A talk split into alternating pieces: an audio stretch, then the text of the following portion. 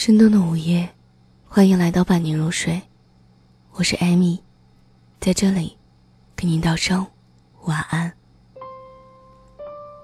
前几天，我把一个本来就不熟的旧同学拉黑了。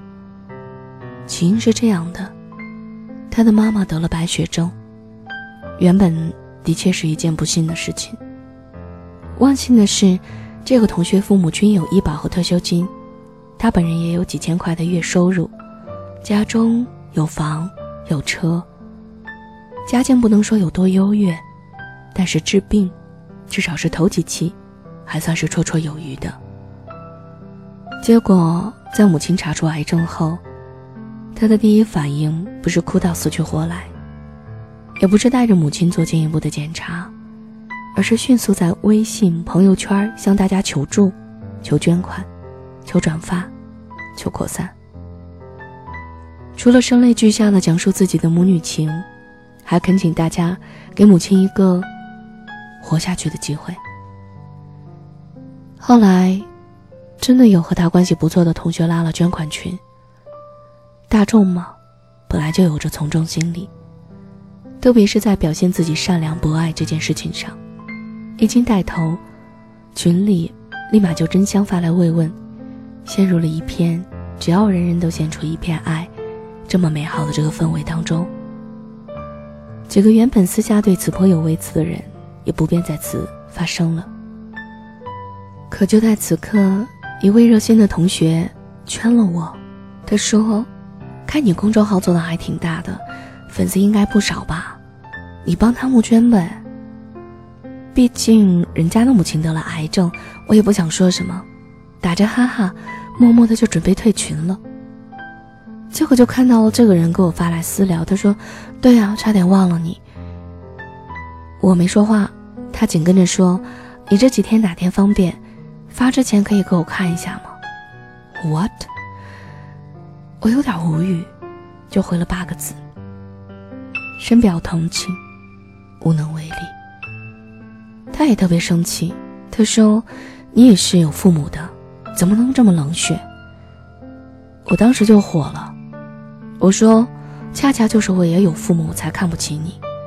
你自己有收入，你父母有医保有退休金，再不济你还有房子。现在只是刚刚查出癌症，治疗方案和费用都没有出，你先忙着从别人的口袋里边掏钱了。对不起，我实在是看不出你是自己有孝心，还是想让别人帮你尽孝心。”是真盼着给你妈妈治病，还是唯恐她拖累了你的生活？如果他的母亲因为没有人捐助就失去了活下去的机会，那唯一的理由就是这个女儿太不孝了。逢生病，第一件想到的事不是治病，而是要钱，这也算是国人的一大特色了。我小学读的是铁路的子弟学校，有个比我高一年级的女生得了癌症。他的爷爷是当地铁路局的副局长，父母也都是铁路干部。他生病，住的是最好的病房，打的全是进口药。不知道是这家人向学校提出的建议，还是校长急着要拍马屁。学校课间小喇叭播报他的病情，足足播了一个星期，强迫大家捐款。班长挨个去收钱，还要把每个人的捐款金额记在本本上。我特别清晰的记得，班上有个女生是农村来的，家境很不好，勉强掏了一块钱，被全班同学当成了笑话。几个男生很大的声的说：“哎，你看那个谁谁谁才捐了一块钱啊！”那会儿学校天天都在放着那首《爱的奉献》，但是在我听来，这就叫做爱的绑架。从此，只要听到只要人人都献出一点爱的旋律，我就会反胃。前一阵，网上还曾经有个卖惨、众筹捐款给女儿治病的，被扒出一家人旅行买名牌的一样，生活的一样都不缺。曝光后，做父亲的特别淡定的说：“凭什么？为了给女儿治病，降低我们夫妻的生活质量啊？”轻松筹这类众筹平台的普及，给了一些不要脸的人新型的谋生手段，说好听点叫做要饭，说难听点叫做诈骗。不花自己的钱治病还是小事儿，更有狠心极品的拿走亲人的钱。钱到手了，盘算着这人横竖都是一死，索性放弃治疗，等着靠剩下的捐款发家致富，简直就是吃人血的馒头啊！我觉得这些人需要众筹的不是钱，而是一张脸。有个朋友劝我说：“哎，你不要那么偏激嘛，看不下去别捐就好了。愿者上钩的事情，谁也没有拿刀架在你脖子上啊。”我说这不是偏激的问题，是有些人装成了一副弱者脸，吃相太难看。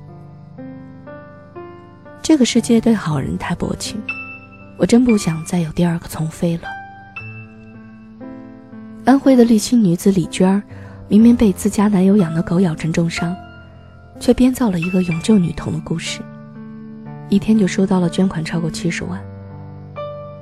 据说其中有个以卖破烂为生的老大爷，省吃俭用给她捐了五千块钱啊！一个人如果装成弱势群体去骗那些真正的弱势群体的血汗钱，那就是无耻。我曾经亲眼看到那个因为只捐了一块钱被全班同学羞辱的女孩，每天的午饭就是一块馒头加上一袋咸菜呀。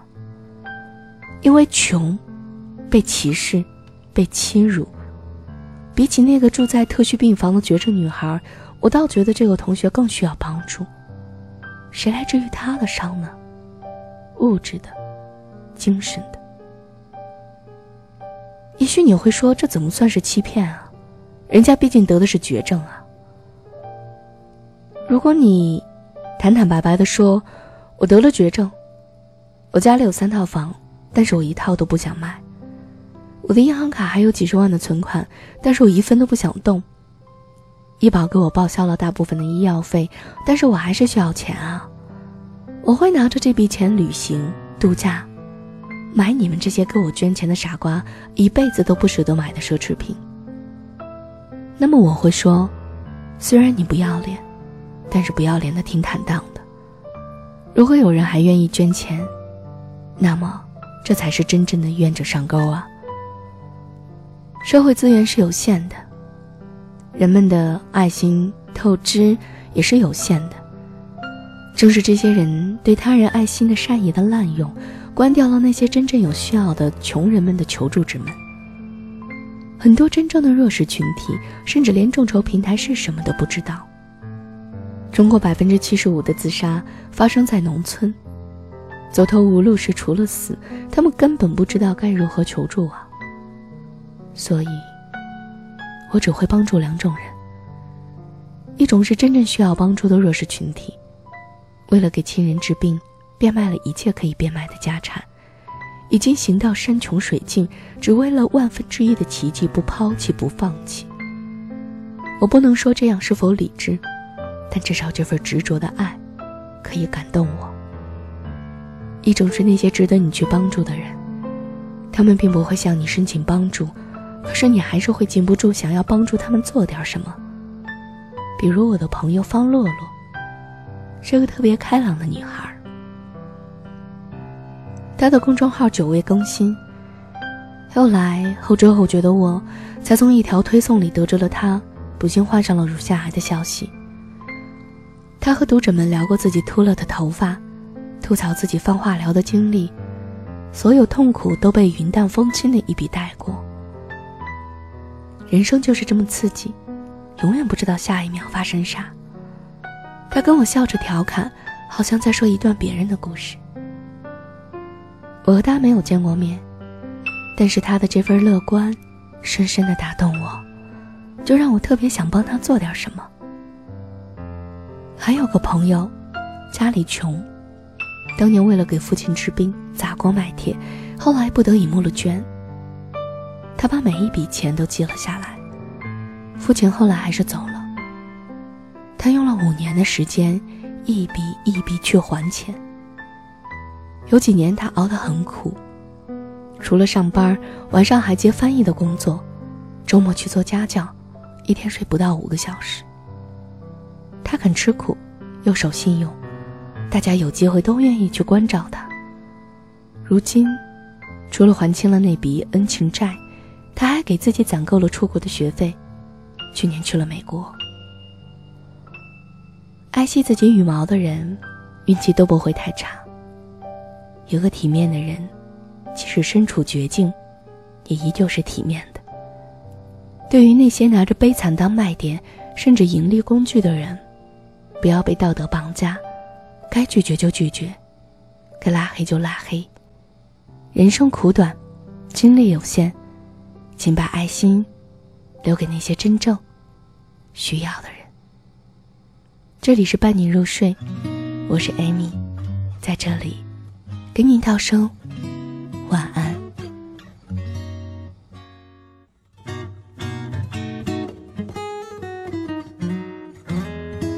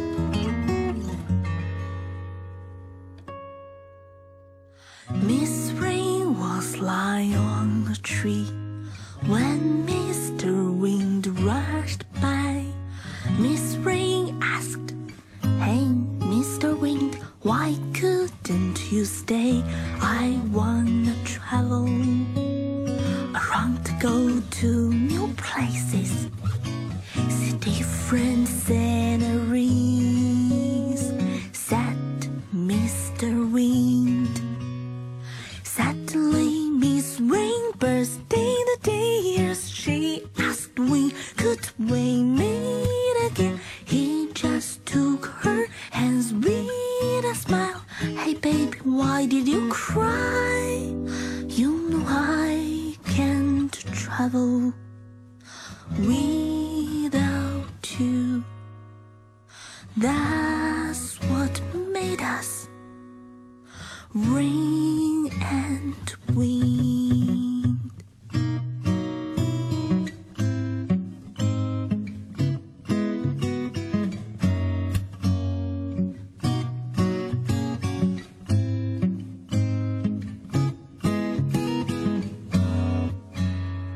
Miss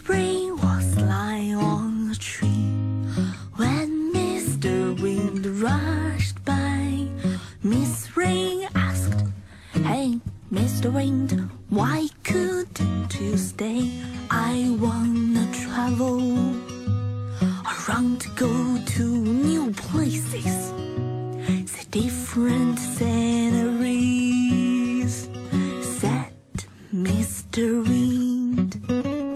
Suddenly, Miss Rain burst tears. She asked could we meet again. He just took her a smile. Hey, baby, why did you cry? Oh, suddenly Miss Rain bursted into tears. She asked, when could we again?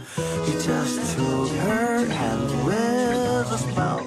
Hey baby, why did you cry?